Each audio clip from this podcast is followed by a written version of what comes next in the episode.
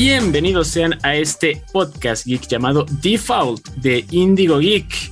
Este sabadito estamos cargados de bastantes noticias interesantes y muy variadas una de la otra, debo de decir, estrenos, eventos internacionales y un poco más. Quédense que esto apenas comienza.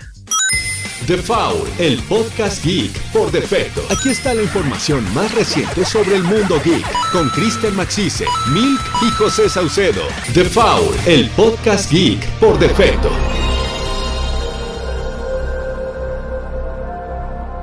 Videojuegos. Saludos a todos, espero se encuentren bien. Ya estoy de regreso. Mi nombre es José Saucedo y en la edición número 9 de la segunda temporada de Default, el podcast geek de Reporte Índigo, nos está acompañando Iván Cardoso. ¡Aló! Enrique Garza. Hola, ¿qué tal? ¿Cómo se encuentran? Y nuestra queridísima Milk Sparks. Hola, ¿qué tal? También estoy feliz de estar por acá. Sean bienvenidos y pues quédense porque hay muchísimo contenido. Y bueno, se me olvidó incluir un juego en la escaleta que debemos comentar porque se lo jugaste tú, Mil, que es el de Strategy. sí. aunque es de Square Enix, lo distribuyó Nintendo en América. Para sí, sí, hay que platicar de ese también. No, pues cuéntanos. Ah, te cuento, mira, eh, pues este juego, debo decir que fue un poquito eh, difícil para mí como que de entenderle al principio como que las mecánicas y así, porque si es de plano para clavarte. O sea, sí, tipo, eh, no sé, yo lo hasta podría decir que era como una partida tipo de ajedrez, un poquito donde tienes este rol en el cual pues bueno, mira, o sea, para que entiendan la historia y, es que esa es la parte como que me gustó, ya de ahí les cuento un poquito la jugabilidad. Eh, sí es muy profunda, o sea, si te gustan los juegos en los que puedes leer diálogos y aparte, pues los roles en especial, me pareció una historia tipo a la Game of Thrones o, más o menos así como el Señor de los Anillos. Entonces eh, tenemos este rol, igual como los, los personajes están ambientados en una estética de pixel, pero igual con, con sus armaduras, o sea, terminan siendo personajes cute, pero igual como que en un entorno bastante interesante y cada escenario es muy variado. Eh, pues sí, como les cuento, estamos protagonizando pues a un líder que tenemos atrás de nosotros, a todo un ejército y nuestra labor será pues colocarlos en, en el tablero que que pues es, eh, se puede decir como, como me recordó esta parte de Minecraft, no sé, como los cuadritos en los cuales pues ahí vamos agarrando territorio y pues se trata de que al igual que nosotros, eh, muchos grupos se encuentran igual robando territorio, porque resulta que esta ambientación está así como en un mundo el que está al borde de la destrucción. Entonces, más o menos por eso hice la referencia a Juego de Tronos, o sea, nos peleamos el territorio ¿Y cómo lo peleamos? Sí, de manera táctica y estratégica. Aquí, o sea, como, como se trata de un RPG eh, que podemos eh, tomar este rol, realmente es como todo pensar mucho. O sea, me, pasaba a veces que hacía un movimiento y, sí terminaba como teniendo dominio, pero sacrificaba personajes. Entonces, también todo eso tienes que ver. O sea, igual y puede ser como, como un sacrificio, pero que valga la pena. Creo que es un juego que también te, te introduce bien, o sea, como les digo, fue un, juego que, que, de plano me tuve que clavar para, para realmente, aparte la historia, o sea, llega un punto en el que sí, sí dices, la trama es uno de los aspectos más llamativos y que de hecho te engancha más, ¿no? O sea, lejos de las batallas. Y pues bueno, yo creo que sí te introduce muy bien si quieren intentar, eh, no sé, como como algo nuevo en este género, eh, como yo, pues la verdad sí se lo recomiendo mucho. Y pues más eh, los, los combates tácticos por turnos es como que lo, lo describiría. Sí le di una buena calificación, en especial pues porque sí, sí fui muy fan del arte y pues sí lo pueden encontrar disponible, como dices, este, en Nintendo Switch para que lo descarguen y pues ahí es donde tuve yo también el privilegio de jugarlo. Ahí está. El juego a mí me recordó mucho a Final Fantasy. Sí, de hecho, sí es cierto, también. Y quienes personas de mi edad saben que si hay un juego que se puede considerar una obra de arte, ese es Final Fantasy. Y tú lo sabes, sí. Así es. Y bueno, yo por mi lado, este, tuve la oportunidad de jugar dos juegos, uno del que vamos a hablar la semana que entra, porque la verdad no le puse mucha atención, se llama Zombie Rollers. Y el otro es Chocobo GP, Chocobo Grand Prix, que es vendría siendo el, la segunda vuelta que hace Square Enix a los juegos de carritos de karts. Y pues tú ves el tráiler, ves a los personajes, ves las gráficas coloridas, ves las pistas bonitas y dices, ah, pues este va a ser un, un juego bonito y entretenido, orientado como los demás juegos de Chocobo, pues para el público infantil. Bueno, señores, lamento decirles que no.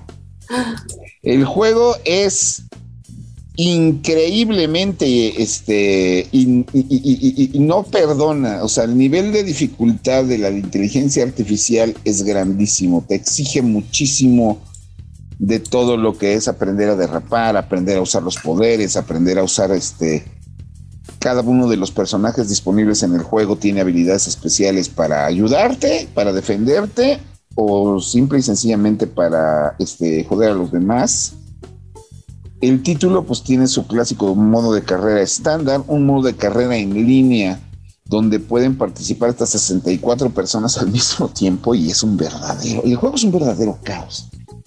Te permite cargar los poderes que vas aprendiendo a lo largo del juego para tener bolas de fuego, para tener chorros de agua, para tener escudos, para tener todo. Este, vas liberando de todos los personajes que están basados en personajes clásicos de la franquicia de Final Fantasy. Este, la banda sonora es el tema de Chocobo en todas las versiones que a ustedes se les ocurran. O sea, desde rock, jazz, pop, metal, este, cumbia, lo cumbia. todo, todo, todo, todo, todo. Wow. Viene con una trampa muy grande que son para poder liberar personajes y para poder liberar las estampitas y para poder liberar los colores para personalizar tus carros. Tienes que conseguir boletos corriendo o conseguir monedas y las monedas las compras con Mitri y el Mitri lo compras con dinero de verdad o puedes estar participando en línea y ahí puedes ir consiguiendo personajes digitales, o sea, personajes, más personajes de Final Fantasy los compras a través de pases pero el juego está increíblemente completo. O sea, tiene competencia local, competencia en línea, ya sea por ocio, ya sea ranqueada, la modo historia, personalización de personajes. El juego trae consigo más de 20 personajes, incluyendo algunos que son este, nuevos al universo de Chocobo, pero que ya conoces en el mundo de Final Fantasy, como las invocaciones como Ifrit, como Shiva, mm. como todos ellos pero la principal característica del juego es que es difícil. La inteligencia artificial es... Si la inteligencia artificial te puede cortar el cuello, lo va a hacer. Si la inteligencia artificial sabe que este, si hay un este, atajo en, el, en, el, en, el, en la pista, la inteligencia artificial los va a tomar y ni te va a decir. Entonces, este, hay que estar literalmente muy, muy, muy, muy atento a cuando corres. Y eso es cuando estás jugando contra la computadora. Cuando estás jugando contra la demás gente, se pone, la competencia se pone peor porque con las habilidades especiales de cada personaje, más los este, poderes especiales que hay en la, en la pista, más los obstáculos, se vuelve un caos, pero un caos divertido, pero difícil a la gente que le gusta el reto se lo recomiendo bastante si les gustan los karts. Esa, era mi pregunta. Si, ¿Supera Mario Kart? No, no supera Mario Kart. No, no, no, no, no. Sí, supera a los Sonic Racing. No, no lo supera, pero pues ya nadie puede jugar a los Sonic Racing. Este, pero yo sí lo pongo arribita del, del Crash Bandicoot. Me gusta más que el Crash Bandicoot. Porque el, el, el, el Crash Bandicoot es difícil por ser difícil. Este se pone difícil, pero con la intención de que aprendas a competir. Ese, esa era mi duda, si era difícil disfrutable o difícil eh, no disfrutable. Frustrable. Ajá, frustrante, gracias. Pero bueno, pues el juego ya está disponible únicamente de manera digital a través de la tienda de Nintendo este, y lo pueden descargar. Y ahorita el chiste es que si lo descargan, les dan 800 monedas y te permiten bajar a, al personaje más prostituido en la historia de Final Fantasy. Cloud. Cloud. Para que... Eso hasta yo lo sé, wow. te, regalan a Cloud y aparte te dan dinero para que puedas comprar al segundo personaje más prostituido, no, al tercer personaje más prostituido de Final Fantasy, que es Squall Lionheart. Sephiroth sé que tarde o temprano va a llegar ahí, pero pues yo ya no, yo, yo, yo de ese matrimonio de Cloud y Sephiroth yo no sé nada. Pero hay una tradición muy bonita con los Sephiroth que suelen tener voz de Superman. Ah, Entonces cierto, es agradable. cierto, cierto. Pero no Sí, aquí, ¿no? no, sino, pero aquí las, el modo historia está para meterte personajes, en ex- explicarte las nuevas magias y las nuevas mecánicas en cada carrera, pero lo hacen a través de un guion que, bueno, hace ver a la Rosa de Guadalupe como merecedora del Pulitzer y con unas actuaciones de voz dignas de fandom, de, de, de, fandom. Así, feas, feas, feas, feas. Pero bueno, eso es el Chocobo, pero eso es el detalle, digo, al final de cuentas, un juego de carrerita no lo vas a jugar por la historia y por las actuaciones de voz, lo vas a jugar por el reto, y el reto está muy bueno, sobre todo. Se lo recomiendo ampliamente. Ahora, el tercer título que vamos a hablar hoy, ese sí, lo, yo sé que lo está jugando Enrique Garza, porque acabando esto se va a ir a transmitirlo, que es el nuevo DLC que llegó de Assassin's Creed. Pues ya no lo estoy jugando porque ya lo terminé. Entonces voy por la segunda vuelta. No, sí, eh, lo roché demasiado, pero porque tiene una gran ventaja que es algo muy padre de este tipo de contenido adicional. Mm. Eh, es como un greatest hits. Todo lo que funciona en la campaña principal está aquí. Te lo dan con una nueva capa de pintura muy padre porque aprovecha su setting más mitológico para meterte a los gigantes de fuego y los gigantes de hielo. Entonces muchas de las armas y las armaduras tienen estos efectos de lava, de, eh, de nievecita y se ven muy vistosos, ¿no? Sobre todo con la configuración correcta de monitor diagonal tele, se ven muy, muy vistosos.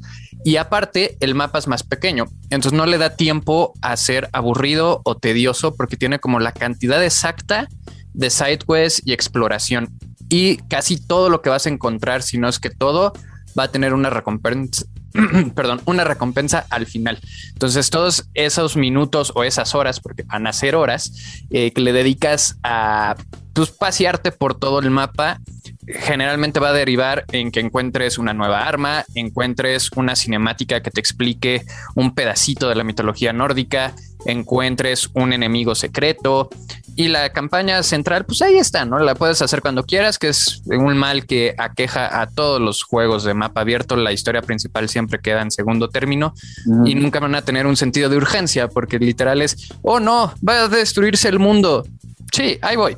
Y te pasas otras 20 horas haciendo side quests. Ah, sí, que el mundo iba a explotar. Sí, cierto. Y ya hasta que al final te acuerdas que tenías una misión principal.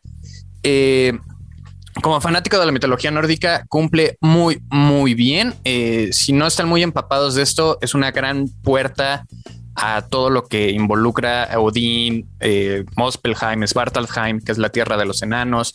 Si han visto nada más como las películas de Thor, eh, quizás sí se saquen un poco de onda con algunas cosas que no van a ser tan iguales.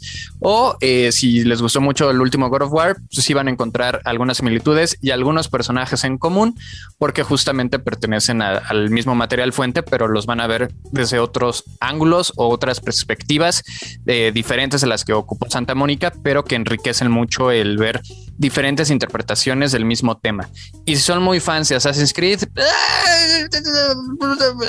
hace mucho que ya no son Assassin's Creed, los Assassin's Creed, pero este es una buena fantasía vikinga. Y entonces, sí, por ese lado está, está muy bueno, pero la trama central de asesinos contra templarios y eh, impedir el Armagedón que Desmond nos salvó, nuestro señor redentor Desmond Miles, pero después resultó que siempre no. Entonces tuvo que llegar Leila y es un. Ya se están acercando peligrosamente a eh, los nomurismos de Kingdom Hearts. Entonces ya están a punto de llegar a esas partes donde ya son recons sobre recons sobre retcons, pero bastante bien. Como esta minijuego de Odín funciona muy bien. Como Assassin's Creed, mm, eh, pero como juego de mitología sí está chidote y sí te da muchas horas. ¿eh? Em, Yo alcancé de, ay, como 28, 29 horas más o menos. Pues sí, es una, es una forma interesante con la que este con la que Ubisoft está, manten está tratando de mantener vivo esa, esa franquicia, ¿no? y les funcionó. Vas, vas, vas, vas. No es queja, pero para parámetros de, de Ubisoft y de Assassins, siento que es poquito. O sea, es una muy buena dosis, pero en comparación de otros mm. contenidos es, es, relativamente poquito tiempo de contenido. Maybe. Eh, es que también es la tercera, ¿sabes? Ya es como, ya tuvimos la, la, ira de los druidas, ya tuvimos el asedio a París y este sí es como el más grande y el que te ofrece más. Tampoco es eh, Valhalla 2.5, o sea, sí es, notas que es más pequeño, eh, pero es como Miles Morales con Spider-Man. O sea, sí es una especie de spin-off, pero a la vez también es un mini, eh, un, un DLC grande. Entonces, por ahí va sobre todo porque ya a estas alturas eh, sí puede haber un burnout, porque ya con el conteo final de todo lo que llevo de Valhalla, estamos alrededor de las 220 horas. Entonces sí, fue como, porque lo empecé el DLC cuando llevaba 188 y lo terminé en las 218. Entonces, por eso fue el cálculo de casi 30 horas de contenido y te dan nuevas armas, nuevas armaduras, nuevos, este, tatuajes que pues, son como un adorno muy X porque de cualquier forma traes la armadura siempre, entonces ni siquiera le vas a ver los tatuajes al modelo del personaje. Claro. Pero ahí están, ¿no? Ya están padres. Son temáticos, cada uno es como de un reino diferente. Entonces puedes tener tu tatuaje de Mospelheim, de Alfheim, de Vanheim, y demás nombres y de Anaheim que está ahí en California. Entonces, este, ah, sería chido, imagínate.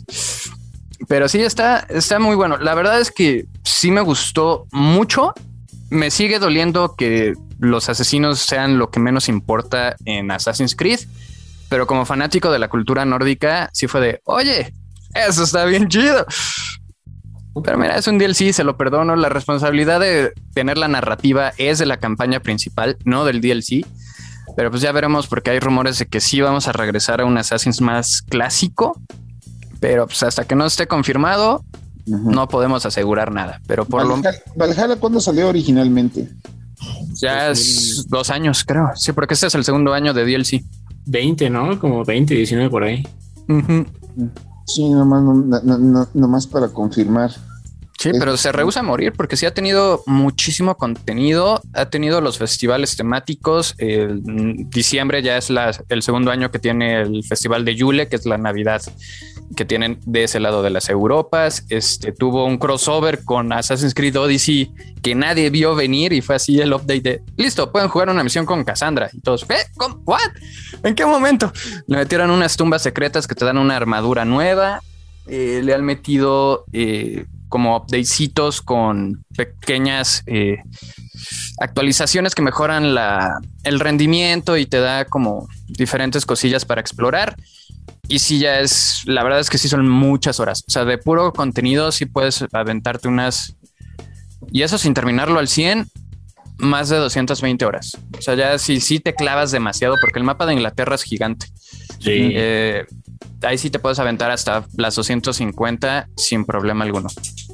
Y este, y ahora pues a ver qué haces, porque además eh, el Assassin's Creed Valhalla, eh, bueno, la marca Assassin's Creed en general, pues Ubisoft como ya no le permitieron o ya este, prefirió alejarse de la fórmula de hacer los, de los juegos anuales, pero lo ha mantenido en otros lados, porque a nosotros nos ha estado tocando este, reportar muchísimo que tal juego va a tener crossover con este. Sí, justo mm, estas últimas semanas fue eh, técnicamente el último mes fue Assassin's Creed al 100. Llegó la skin de Ezio Auditore a Fortnite, llegó la skin de Ezio Auditore a Free Fire, salió la Ezio Collection para Switch, que es una bendición porque ahora ya eh, puedo jugar en habitaciones donde generalmente no jugaba, ahora ya puedo jugar.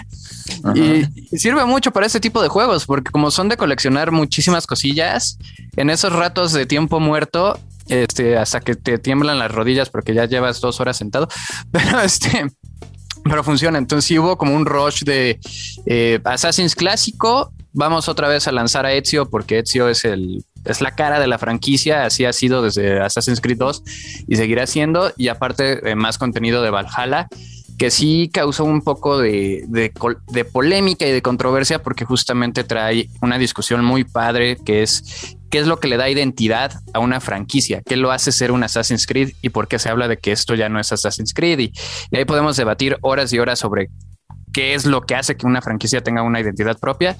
Pero mira, al final los videojuegos tienen que ser principalmente divertidos de jugar y mecánicamente Valhalla no tiene problema alguno. Sobre todo si le metes esta cuestión de es que a mí me gusta mucho la mitología nórdica. O sea, me gusta jugar con Odín. ¿Qué te digo?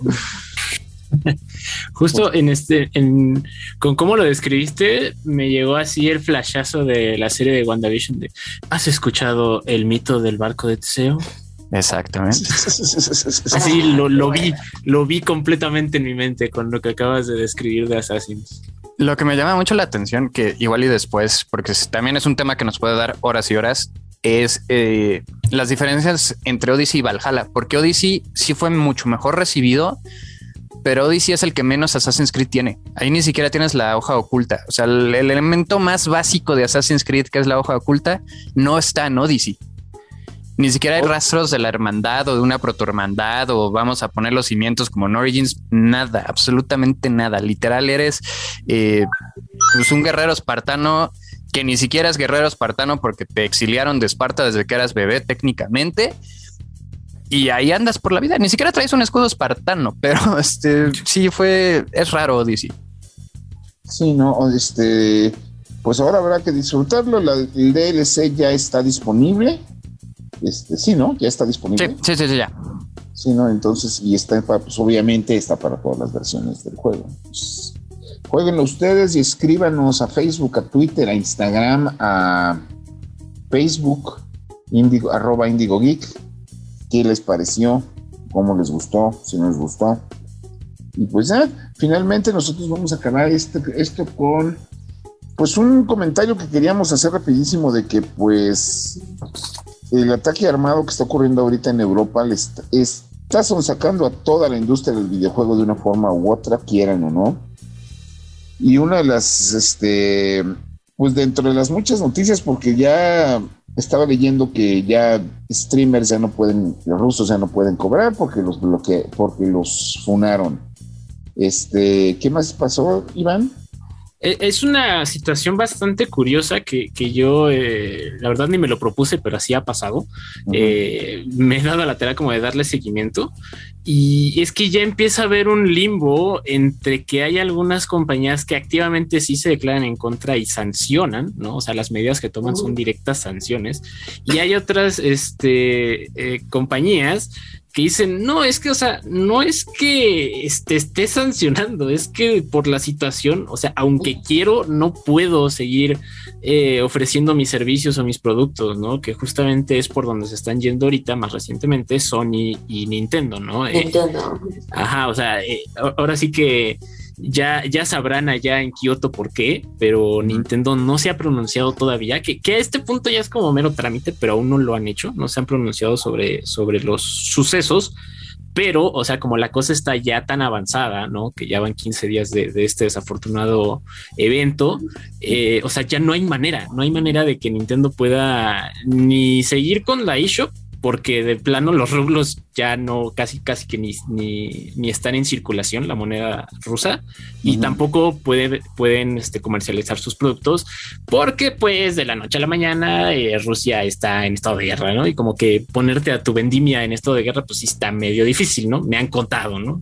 O quiero creer. También pasó, ¿sabes? Con Epic Games que eh, ellos sí se protestaron así en contra, o sea, así dijeron que era a causa precisamente de pues este ataque que pues a todas las personas en Rusia pues ya no se les daría como el acceso, ¿sabes? A que compren cosas en la Epic eh, Store, pero dejarían el canal de chat abierto para pues sí promover la comunicación, pero igual mantener a todos informados, o sea, como que por esa parte, pero en cuanto a monetariamente, o sea, yo no sé si les convenga o no, pero pues igual, o sea, Epic Games sí se, sí se protestó en contra.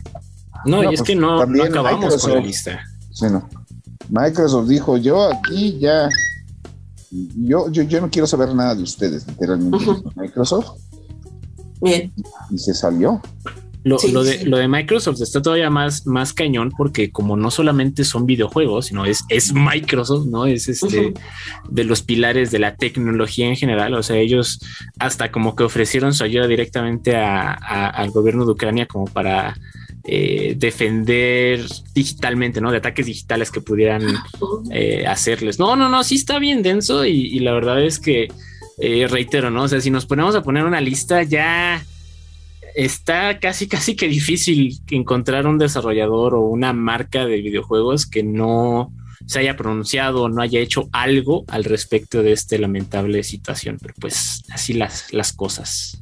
Y bueno, finalmente la, noticia final es alegre y es completamente este, lo opuesto, perdón, a lo que estamos platicando ahorita, ya que Nintendo, bueno, no, no fue Nintendo directamente, pero sí fue este, el equipo de Universal, el eh, equipo de Universal Studios, confirmó que para el 2023, y ya salió el chisme por todos lados, va a estar abriéndose el parque temático, el parque de diversiones de Super Nintendo World en Hollywood, California que ya me dijeron más o menos en qué parte de Hollywood eh, Studios va a estar, que sí es cierto, ya es que dicen que literal ya está allí el agujerote, ya están metiendo cosas. Lo cual significa pues que ya muchísima gente por fin va a poder ir a ver el mundo de Nintendo, eh, que era lo que muchos envidiaban de Japón, pero además tenemos la, la nota de que este es el tercer parque de Nintendo, porque ya eh, en planeación porque eh, ya está el parque de Super, de Super Nintendo bueno en Japón, pero ya están armando el de Donkey Kong Y, ya, están armando el de Pokémon, también en Japón. Y yo, no, eh, que yo ahí sí, lástima que no está Chris, pero yo creo que me daría la razón si les dijera que yo creo que el de Pokémon va a ser un monstruo. Y, no, y no de bolsillo. Este, y ahora pues se suma el de Nintendo aquí en, este, en América vamos a poder ir a visitarlo, cosa que pues, muchísima gente conozco que va a quererlo hacer. Y yo la único que quiero ir a probar, porque la verdad sí tienen sus carreritas, su mundo de Mario Kart y su mundo de que traes tu brazalete y consigues monedas y power-ups y juegas con los Yoshis y todo lo que quieras, ¿no?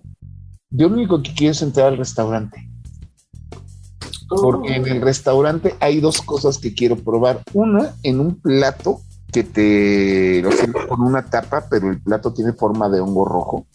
Le quitas la tapa y es una sopa de hongos con crutones en forma de honguito rojo de Mario. Eso me llama mucho. Y el otro es el pastel de la princesa Peach. ¿Ven el pastel que sale en Super Mario 64? Con todo, y, con todo y su hasta bandera así te lo sirven. Oh. Entonces, son esas cosas que ves de la gente que fue a Japón y dices, quiero probarlo. Qué gozada. Eso sí vale la pena así tomarle foto. A ese sí. Eso sí. No, sí, hay varios, sí he visto que son varios postres distintos. Pero así, lo único que no se me antoja es la ensalada de Luigi, pero pues porque. ¿Por qué no? Este, ah. Porque es Luigi, dice.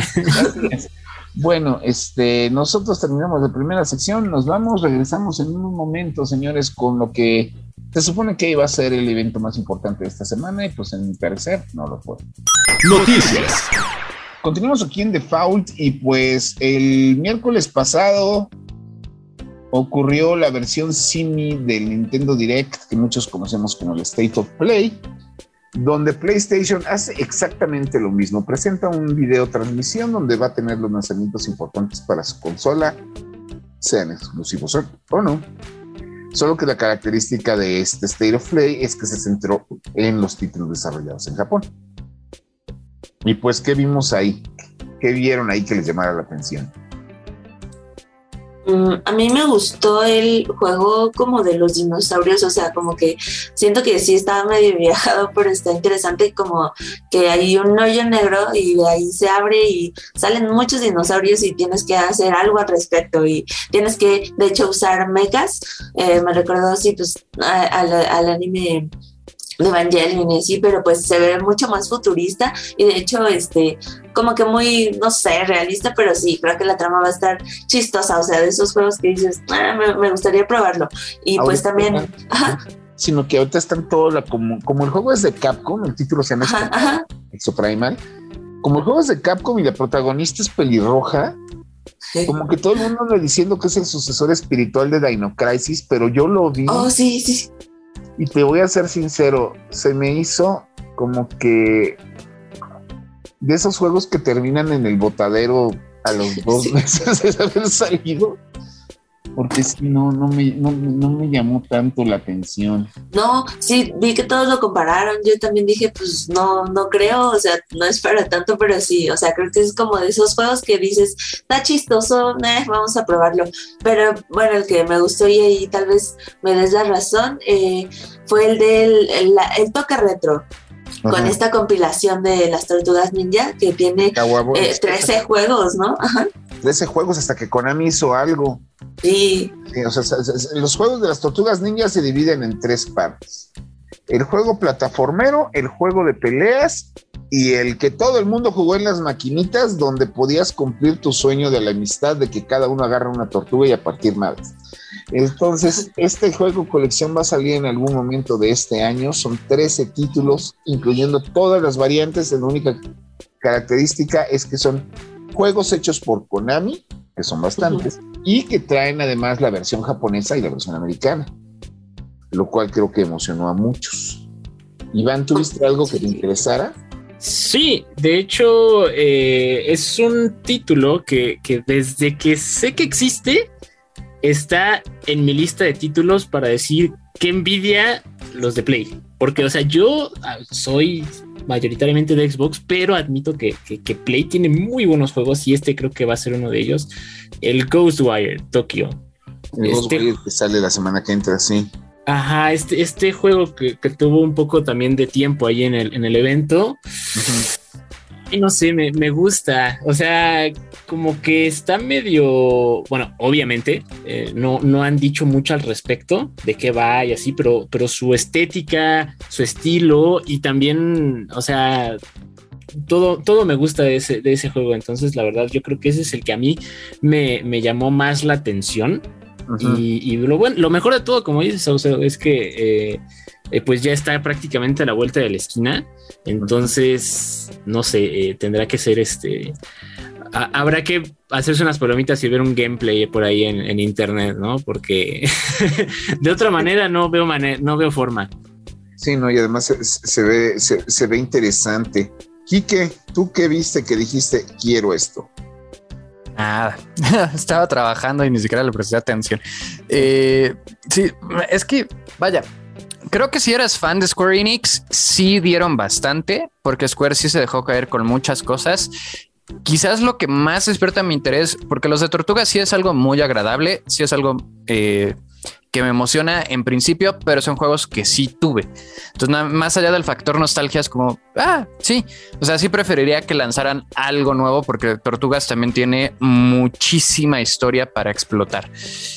Pero así dentro de esos conceptos raros que no me queda del todo claro si van a funcionar, está Stranger of Paradise, que es un remake de Final Fantasy 1, pero como con esas mecánicas de RPG de acción muy a la Kingdom Hearts y un poquito de May Cry y este tipo de juegos donde haces combos con espadas gigantes y, detallitos que es extraño porque es como, es una nueva manera de ver Final Fantasy, como cuando salió Dissidia, que también era algo que rompía con todo lo que era Final Fantasy, o el 7 que tuvo Dirge of Cerberus con mi personaje favorito, que es el buen Vincent Valentine.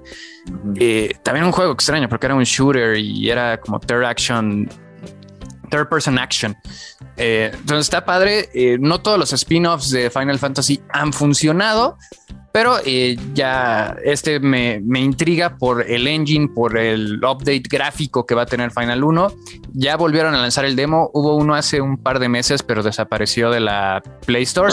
Pero con este ya tenemos otro demo para darle la calada. que ya también está nada de salir. Ya en marzo pues, es la temporada alta y ya vienen muchos, muchos lanzamientos. No hemos parado. Creo que desde Arceus, que salió en enero, no hemos parado de lanzamientos. Entonces eh, se une también se Stranger Paradise. se está vengando de todo lo que no salió del COVID. A mí lo que me sorprendió fue que anunciaron una nueva entrega en la serie de Valkyrie, Valkyrie Pro. Oh, sí, sí, sí. el primero de PlayStation 1, el segundo de PlayStation 2 llega un tercero, pero el tráiler sí se vio que fue de, ah, no, ahorita, güey, pero no está listo, no importa. sí, porque, porque sí se ve de, pero sí la historia se ve interesante y más como aquí que decía que le gustaba mucho la mitología nórdica, ese juego precisamente es así, ¿no? Por lo que vi también hoy, hoy en el stream, es que justo también me llamó como esa parte de la atención y un chico me comentó que estaba muy emocionado y que también eh, más o menos la historia de las tres Valkyrias principales y también como que dije, mm, podría por ahí probar algo, ¿no? Así es, y ahora pues vamos a ver, ese, ese, juego no va a salir este año, estoy seguro. Sí, no. Pero pues, por ahí este también está otro de Square que era el Forspoken, que justo anunciaron el retraso para octubre. Que se me hace de esos juegos que anunciaron antes como que Sony traía urgencia de decir, sí tenemos juegos para Play 5 y ya de antemano se sabía que se iban a trazar más de la mitad de esos títulos porque no había forma de que pudieran estar listos. Pues así está, está Forspoken y además tiene, tenemos este tenemos la amenaza de que también se vienen nuevos juegos de Dragon Quest, que nuevos juegos de Star Ocean, y va a ser muchas cosas Square Enix, pero a mí lo que me da miedo es que este año, en el mes de diciembre, Final Fantasy cumple 35 años. Y sabemos perfectamente que Square Enix es más que Final Fantasy, pero Final Fantasy es Square Enix. Entonces me da miedo ver qué van a hacer porque estoy seguro que mi cartera va a llorar y va a llorar mucho.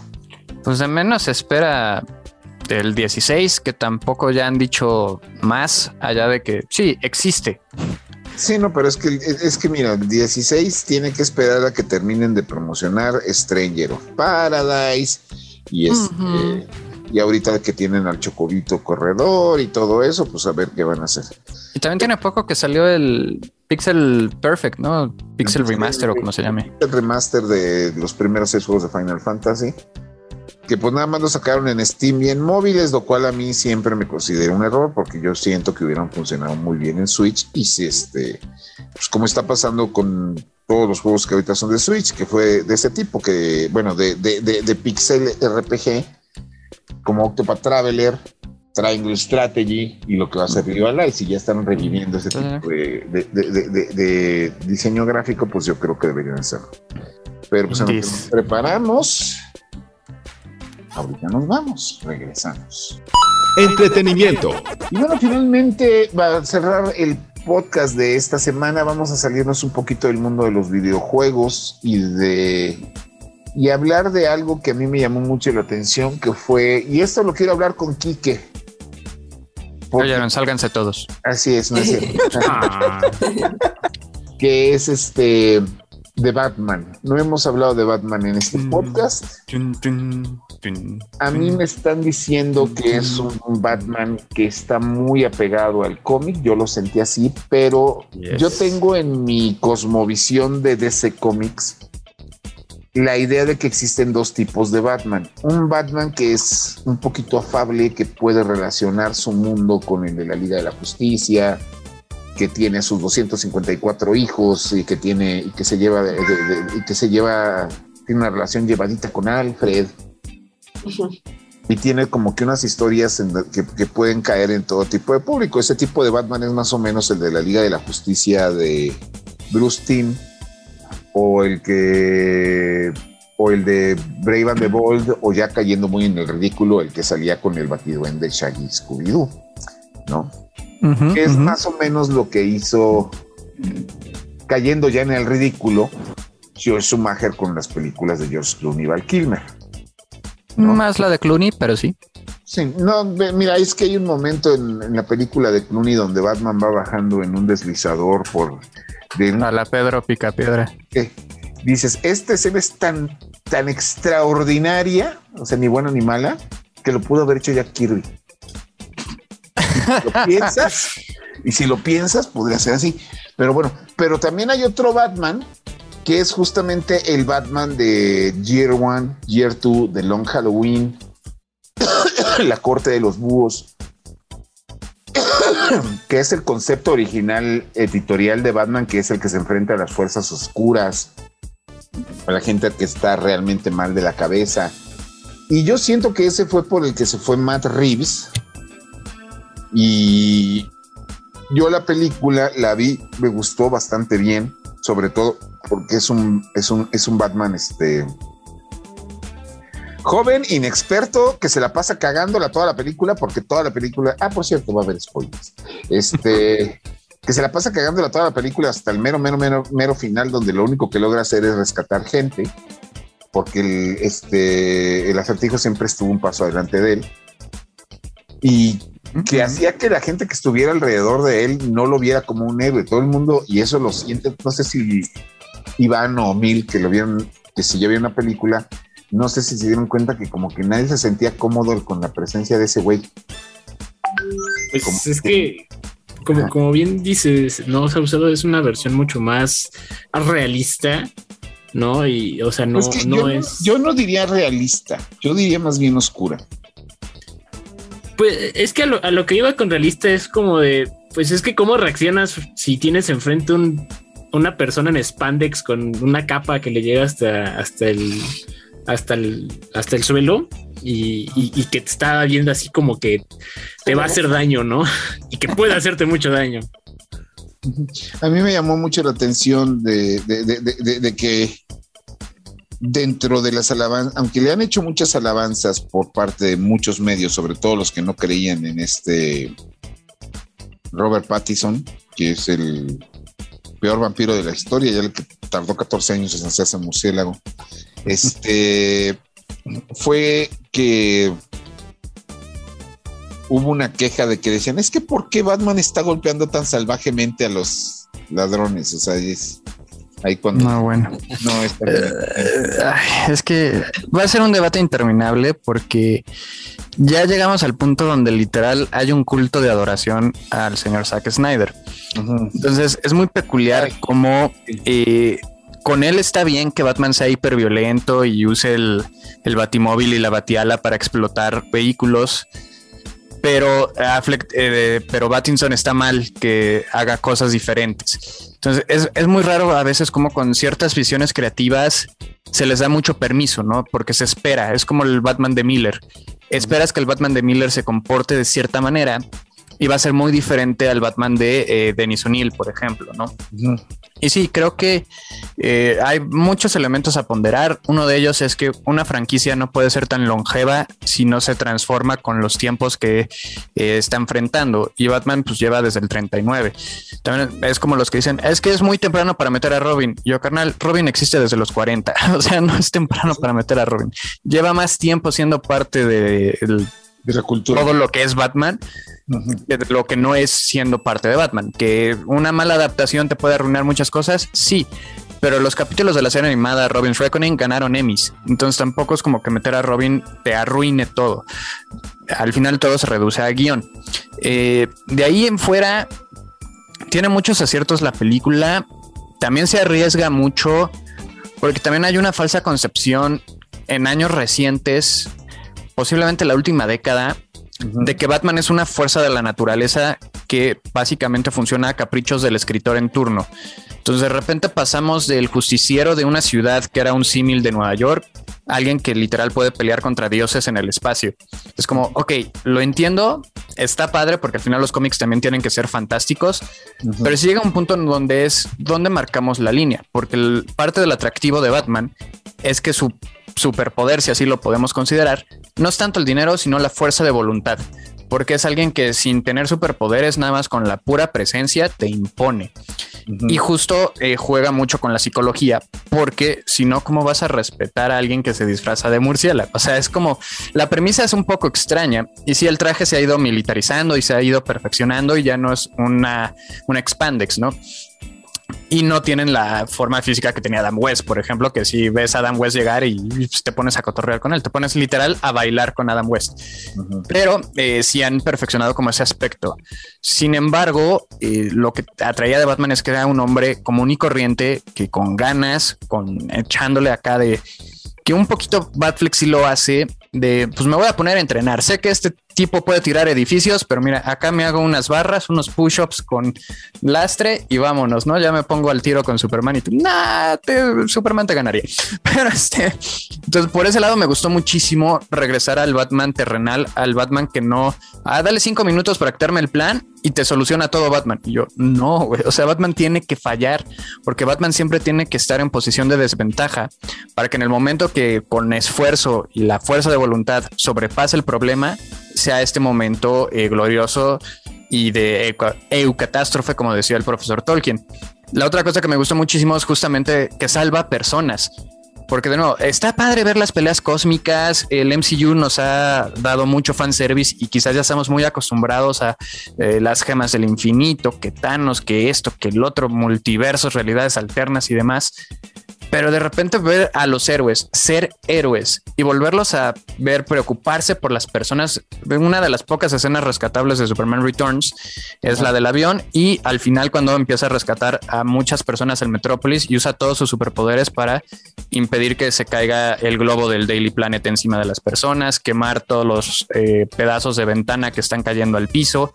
Y es algo que hasta Brian Singer logró capturar del personaje que a Snyder pues, se le olvidó que los superhéroes tienen que salvar vidas, porque pues eh, su psicosis después del 9-11. Pero este, aquí tiene eso. Lo único que sí me disgustó un poquillo es justamente también eso de quererlo aislar. Vaya, no te pido que todas las películas tengan a Superman al lado, pero queramos o no, Batman pertenece a un universo mucho más grande. Y sí, quizás ahorita no es el plan y quizás ahorita sí sea muy pronto para hacer una Justice League 2, pero existe dentro de ese mundo, ¿no? Y quizás nada más de repente ver, ah, mira, tengo fuentes del Metrópolis que me pueden ayudar a investigar esto. Con eso ya haces este world building como se le conoce, admites que existen más cosas o deja voy a laboratorios Star. O sea, como empezar a reconocer que hay más personajes y más héroes dentro de este mundo que es algo que el Arrowverse logró eh, construir bastante bien. Y sí, el Arrowverse empezó súper realista. O sea, tú comparas la primera temporada de Arrow y la última, donde literal Oliver Queen se convierte en el espectro, y son 180 grados de diferencia de cómo empezó Oliver Queen a cómo termina Oliver Queen. Entonces, lo, claro, tienen la ventaja de temporadas de 25 episodios, 10 años de serie, pero también se puede hacer aquí, ¿no? Eh, Peacemaker lo hizo muy bien. Peacemaker es una cátedra en muchísimas cosas. Justo tenía ese world building, sí, con bromas, con parodias, con sátiras y Peacemaker haciéndole eh, chistes a todos los héroes sabidos y por haber, diciendo, sí, conozco a Flash, es un idiota, pero menciono a Flash, o sea, ese es mi punto. Eso me lleva a la siguiente pregunta. ¿Tú crees que este world building, que el presidente de Warner dijo, no, no lo vamos a hacer, y Matt Reeves dijo, no, es que no me interesa, y etcétera, etcétera, tenga algo que ver con que de pronto Warner salió con que, ¿saben qué? Todas mis películas de este año se van para el que sí. Sí. Sí, son dos factores en concreto. Uno, ya en estos meses se debe de concretar la fusión de empresas. Recordemos que ATT eh, vio que no había mucho dinero en la industria del cómic. Dijo, oye, creo que estoy perdiendo lana, vamos a vender DC. Y vendió DC, lo compra Discovery y ya se van a hacer una sola empresa. Entonces obviamente va a haber cambio de ejecutivos. Eh, todos apuntan a que se va a salir Walter Hamada, que ahorita es como el productor, que aparte ha estado envuelto en esta polémica porque de nuevo ya salió Ray Fisher a quejarse, porque pues eso hace, ¿no? Eh, quejarse. Es lo único a lo que se ha Ray Fisher, hacer mal cyborg y a quejarse. Entonces, sí es una figura polémica que pueden remover porque al final no es tan importante. Lo importante son los directores y los guiones. Y creo que las piezas individuales como Joker con Top Phillips y este Batman con Matt Reeves han funcionado bastante bien. Eh, Shazam, por ejemplo, sí tuvo un poquito de este world building. Ahí vemos como uno de los hermanos tiene el Batarang, tiene todos los recortes, sale con la playera de Aquaman y al final pues sale el doble de Cavill ahí. Entonces sí se puede. Y dos, yo creo que sí fue una respuesta a el éxito que está teniendo, porque todavía seguimos en pandemia, hay que considerar eso, y aún así ha logrado eh, una taquilla muy decente. Sobre todo porque no es una película sencilla y no es una película eh, de entrada el running time lo frena mucho porque no puedes programar tantas funciones porque es de tres horas. Más eh, los comerciales que traen termina siendo tres horas y media aproximadamente. Entonces eso hace que no puedas programar tantas funciones en tantos cines eso lo limita mucho porque no es tan fácil volver a ver una película de dos horas que volver a ver una película de tres horas. Y porque la gente sí se puede aburrir y ya es como, sí, ya la vi, me gustó, pero no la volvería a ver en cine porque me voy a quedar dormido o porque ya no quiero invertir tanto tiempo. Y eso sí la puede frenar porque no es el Batman de acción, no es el Batman eh, que vaya, que es porque ay, me encanta que su gran argumento para defender a Batfleck es que la escena del almacén, ve cómo pelea. Y yo, es que Batman es más que las peleas, carnal. O sea, sí está chido tener una buena secuencia de acción y esta película las tiene, pero están muy espaciadas. O sea, sí, sí las puedes contar con una mano. Pero sí, eh, definitivamente la respuesta que están teniendo a nivel crítica, a nivel audiencia, más eh, la fusión de las empresas, sí eh, van a cambiar mucho de los planes porque sí va a haber reshoots. La versión oficial es, tienen muchos efectos especiales y necesitamos tiempo para renderizarlos. Yo, ah, no, carnal.